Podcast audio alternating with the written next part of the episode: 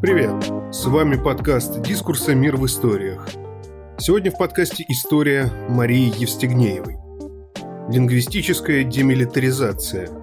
Как новояз, слова-триггеры и штампы конструируют реальность в эпоху спецоперации. В политике язык используется не столько для отражения реальности, сколько для ее конструирования.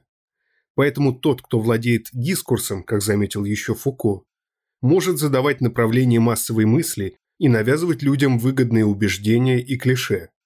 Так, в России наибольшая власть дискурса сохраняется за государственной пропагандой, которая транслируется телевидением и перебирается в интернет, заглушая другие точки зрения. Как новояз, при котором обществу нельзя называть вещи своими именами, проникает в культуру. Какие новые каналы манипуляций появляются в сети? Чем отличается риторика госпропаганды от оппозиционного интернет-дискурса? Социолингвист, исследователь политического дискурса, автор телеграм-канала «Пропагандистиляция» Мария Евстигнеева проанализировала российское политическое инфополе последних двух месяцев и выяснила, какие тактики манипуляций используют агитаторы, как воздействуют на сознание слова-триггеры, почему механизмы провластного дискурса оказались настолько эффективными, а также объясняет, откуда пошла концепция денацификации, почему старшее поколение позитивно относится к спецоперации и как можно деконструировать тоталитарные тексты, лишив их пропагандистского потенциала. Практика исследования политического дискурса сформировалась в условиях возросшего интереса к языку тоталитарных обществ, прежде всего Советского Союза и гитлеровской Германии. Одной из первых попыток осмысления тоталитарного дискурса можно по праву считать роман Джорджа Оруэлла «1984». Правда, в то время, произведение вышло в 1949 году, речь шла о художественном осмыслении политического дискурса, что не помешало термину «новояз» войти в активный лексикон исследователей политического дискурса и в целом в бытовой гражданский обиход. Исследование политического дискурса в этом контексте – органически и неразрывно связано с понятием пропаганды и концепцией власти и дискурса. Такой подход кратко можно обозначить так. Кто владеет дискурсом, обладает властью. То есть, чем большими ресурсами для формирования дискурса и управления им обладает структура, человек, общество, тем больше у них возможностей для применения власти и или злоупотребления ею. Пропаганда как таковая является лишь частью политического дискурса. Отождествлять их было бы неверно, так как в последние десятилетия все же власть над политическим дискурсом в широком смысле не сосредоточена в одних руках, а расщепляется на несколько источников. Происходит это вследствие роста авторитета независимых СМИ и блогеров. Здесь стоит также уточнить, что политический дискурс может пониматься как в узком смысле, непосредственно как дискурс политиков, официальных лиц и ведомств, так и в широком, как все, что так или иначе связано с темой политики, что некоторыми исследователями обозначается как дискурс реагирования, вторичный по отношению к официальному. В 21 веке информационных технологий, который ярко характеризуется наличием и постоянным развитием широкого информационного пространства горизонтального формата, формы реализации политического дискурса значительно расширяются и дифференцируются. То есть кажется более целесообразным говорить о политическом дискурсе в широком смысле, так как дискурс, производимый участниками этого расширенного полилога, вряд ли можно назвать вторичным.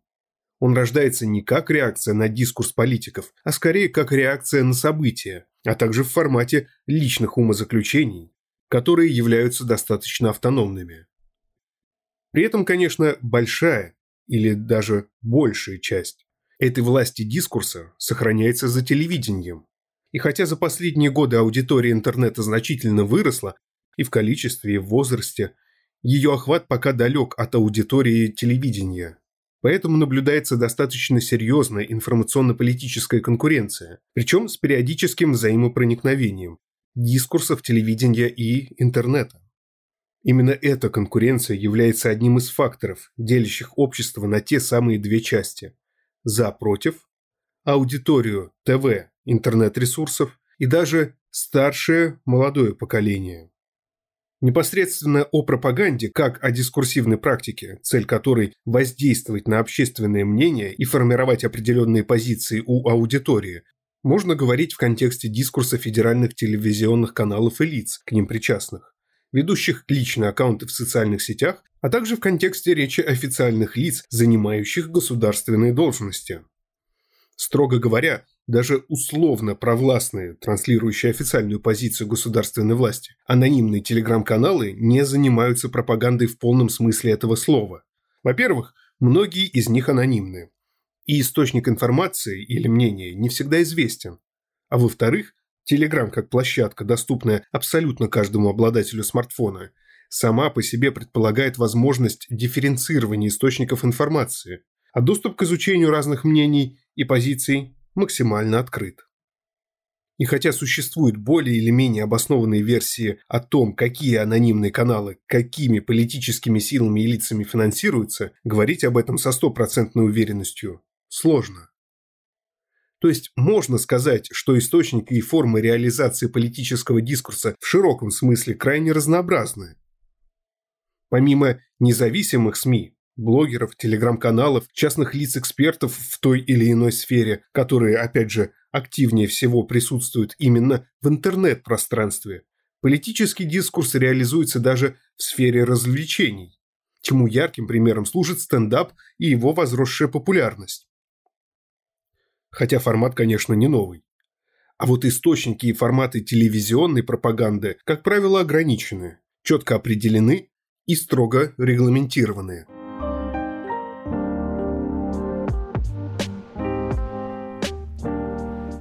персонализация дискурса и личный бренд. При исследовании широкого политического дискурса нетрудно заметить достаточно четкую разницу между государственной пропагандой, которая реализуется и на телевидении, и в интернете, и оппозиционным интернет-дискурсом.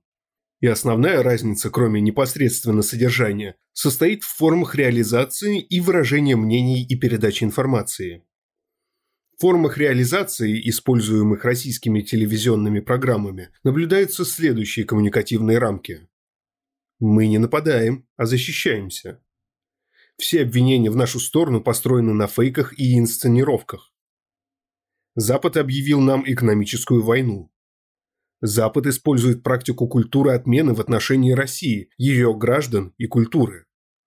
Никто не замечал войны на Донбассе на протяжении восьми лет и так далее. Все эти рамки характеризуются соответствующими клише, которые используются и на телевидении, и в провластных телеграм-каналах, и инстаграм-аккаунтах, включая сотрудников государственных каналов.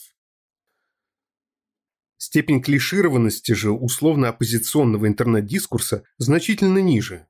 Он не гомогенен, и если провластный, в основном телевизионный политический дискурс можно с определенной долей уверенности назвать коллективным, то интернет-дискурс более индивидуален. Скажем, хорошо видно, чем дискурс, например, Венедиктова отличается от Невзорова, Белковского от Шульман, Гордеевой от Красильщика, Доха от Медуза. В них преобладают разная степень жестокости, радикальности высказываний, разные стили повествования, разные жанры, свои собственные индивидуальные, а не коллективные клише. Например, Невзоров часто использует физиологические метафоры для описания тех или иных действий властей. Шульман склонна эфеминизировать свою позицию с помощью различных цитат и юмористических ремарок. Гордеева много апеллирует к гуманистическим чувствам и эмоциям и так далее. Интерес для изучения представляют и кейсы присутствия представителей государственной власти в интернет-пространстве, которые по своим коммуникативным стратегиям не вписываются ни во властный, ни в пропагандистский, ни в оппозиционный дискурс, а представляют собой очень индивидуальный портрет со своими особенностями, смыслами и способами их выражения. Ярким примером такого случая является, например, интервью Натальи Поклонской на YouTube-канале «Скажи Гордеевой», котором она назвала крымский референдум крайней необходимостью, а Крикунов Порубия и Тегнебока – агентами России, которые запугали Крым, а также несколько раз повторила, что ее родина – Украина, и на вопрос «Родина или истина?» ответила «Родина». В последнее время также отмечается рост значимости личного бренда по сравнению с коллективным. Например, в личном телеграм-канале Алексея Венедиктова в 10 раз больше подписчиков, чем у курируемого им же канала «Живой гвоздь». А в канале Вячеслава Володина в три раза больше подписчиков, чем в канале Государственной Думы. Кроме того, на заре развития телеграм-каналов, одним из самых популярных политических каналов был анонимный Незыгорь, на данный момент насчитывающий 384,5 тысяч подписчиков. Сейчас же некоторые авторские каналы обгоняют его и ему подобных в количестве подписчиков. Например, канал Шульман насчитывает 466,7 тысяч подписчиков, а канал Собчак почти полтора миллиона. Это говорит о достаточно устойчивом тренде на персонализацию контента и повышение доверия аудитории к экспертам, не скрывающим свое авторство. При этом очень важно понимать, что политический дискурс – это сложная сущность. Одной из самых интересных его черт является то, что в рамках политического дискурса язык используется не столько как средство отражения реальности, сколько как средство ее конструирования. На бытовом уровне повседневной деятельности можно рассматривать это с точки зрения теории речевых актов Остина. Например, некоторые речевые акты, он называет их перлокутивными, сами по себе являются формирующими реальность, делающими эту реальность возможной. Например, судебный приговор, объявление войны, приказ, выражение согласия на брак в необходимой формальной ситуации. Само языковое выражение некоторых реалий делает возможным их существование. Например, человек существует вне зависимости от того, сказано это или нет. Ну, конечно, если мы берем за аксиому существования объективной реальности в принципе. А вот права человека существуют постольку, поскольку они декларируются, потому что право в целом – это социальный конструкт. Даже, казалось бы, такое естественное право, как право на жизнь. А его действие закрепляется буквами на бумаге. Более глубоко постмодернистскую идею о том, что-то, что мы называем реальностью, на самом деле вторично и формируется языковыми средствами, дискурсом, дискурсом, высказали Derrida, Фуко, Бодрияр и другие философы. То есть в рамках политического дискурса, реализуемого тем, кто имеет более высокий социальный статус, активную политическую роль и обладает большими ресурсами для реализации, то, что он говорит, и есть реальность. А аудитория, существующая в этой сконструированной реальности, воспринимается им как объект применения власти. Последний месяц явил нам интересное проявление политического дискурса – и пропаганды в частности, которые формируют реальность и даже не одну. Если мы говорим о политическом дискурсе как о средстве конструирования некоторой социальной реальности, то сегодня этих реальностей оказалось несколько. Более того, они противоположны друг другу, и одна из них доминирует. При этом они взаимно объявляют друг друга неправильными и опасными, предательскими и позорными.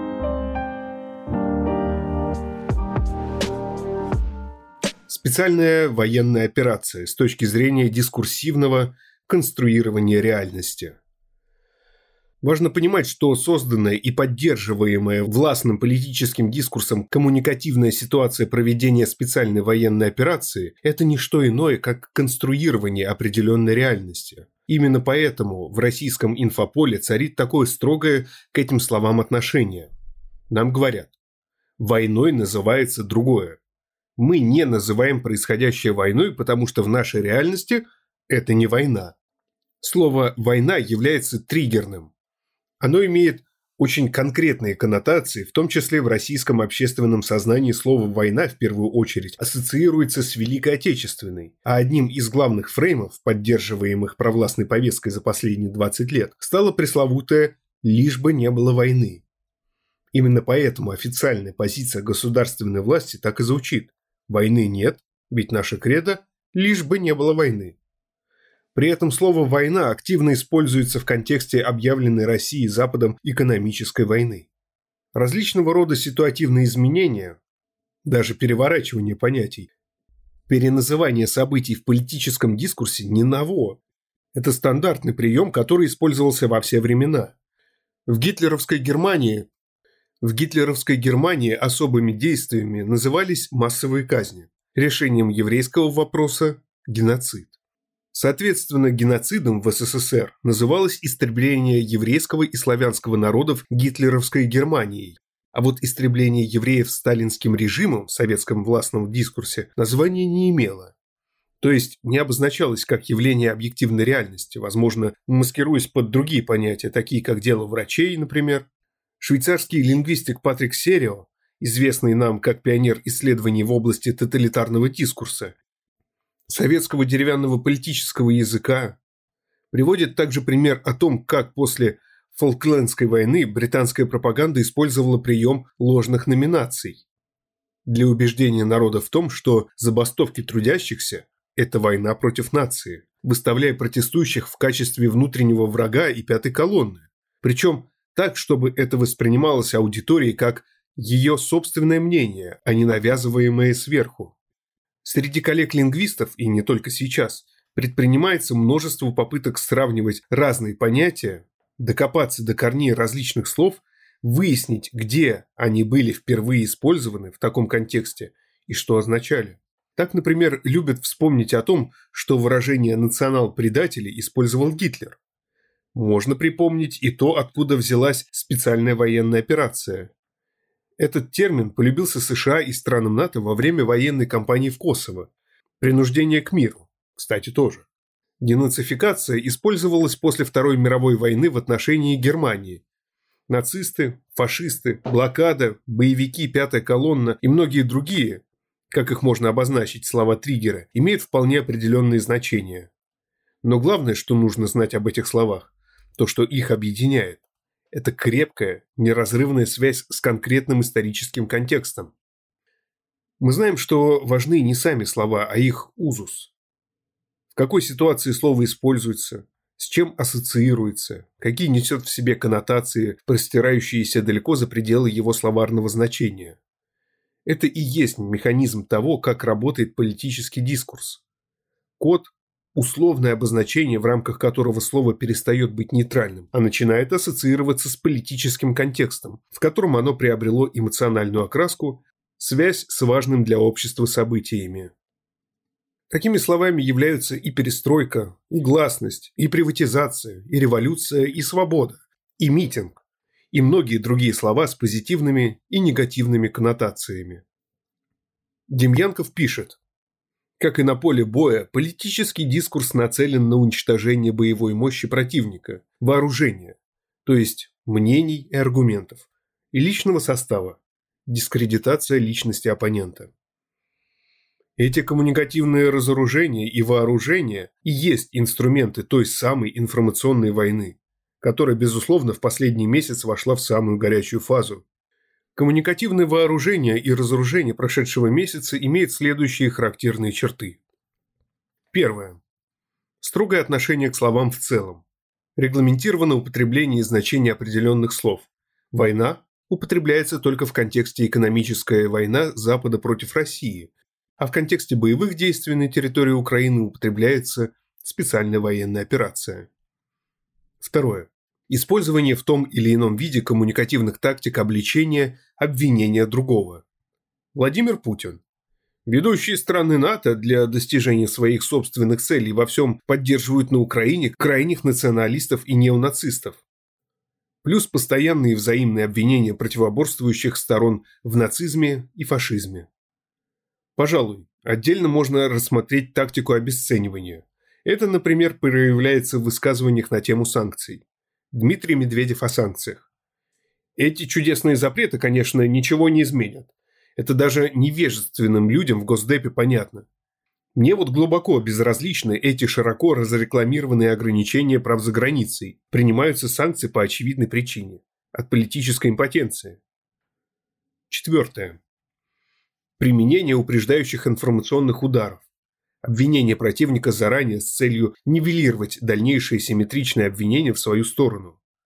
Например, в программе «Время покажет» на Первом канале несколько раз обсуждалось, что украинские военные готовят провокацию с биологическим оружием, чтобы потом обвинить Россию в его применении. Также подобные дискуссии в этой же программе велись и на тему Бучи, что обвинения России были спланированы заранее. Пятое. Апелляция к патриотическим чувствам и истории во властном, провластном дискурсе. Например, в речи Владимира Путина 24 февраля «История» или в высказывании Маргариты Симоньян про патриотизм. Шестое.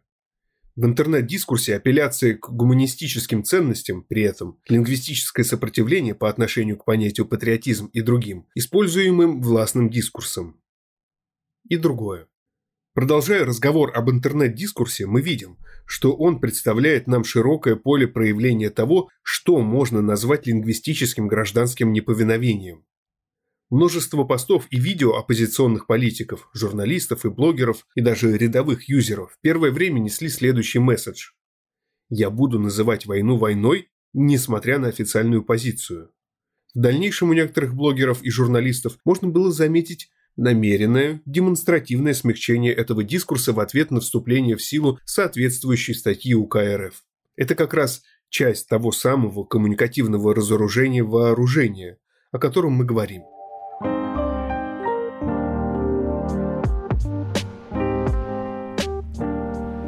Где вы были 8 лет? Поколенческий вопрос. В том числе именно интернет является средой для развития социально ориентированного юмора, что тоже может являться формой и протеста, и осмысления, и даже психотерапии. Причем юмор военного времени – это специфический жанр, который был свойственен любому времени. Даже во время Второй мировой выпускались журналы, газеты, сборники с сатирическими стихами, песнями, памфлетами и карикатурами, где объектом высмеивания был, конечно, враг. Но здесь мы не будем подробно на этом останавливаться. Военный юмор и юмор военного времени – пожалуй, предмет отдельной статьи. Коснусь также немного поколенческих факторов и осмелюсь предположить, что позитивное отношение к спецоперации у старшего поколения, вопреки некоторым расхожим мнениям, не обусловлено непониманием ситуации или ее дискурсивно-лингвистической картины. Понимание, скорее всего, есть, и именно оно, помимо прочих факторов, может играть роль в формировании отношения к происходящему. Старшему поколению чисто хронологически такие слова, как денацификация, например, ближе. Они понимают, что это означает, и именно из-за контекста, в котором оно употреблялось в прошлом, денацификация Германии после Второй мировой, позитивно к этому относится, производя некоторую, скажем так, автоматическую дешифровку терминов и понятий.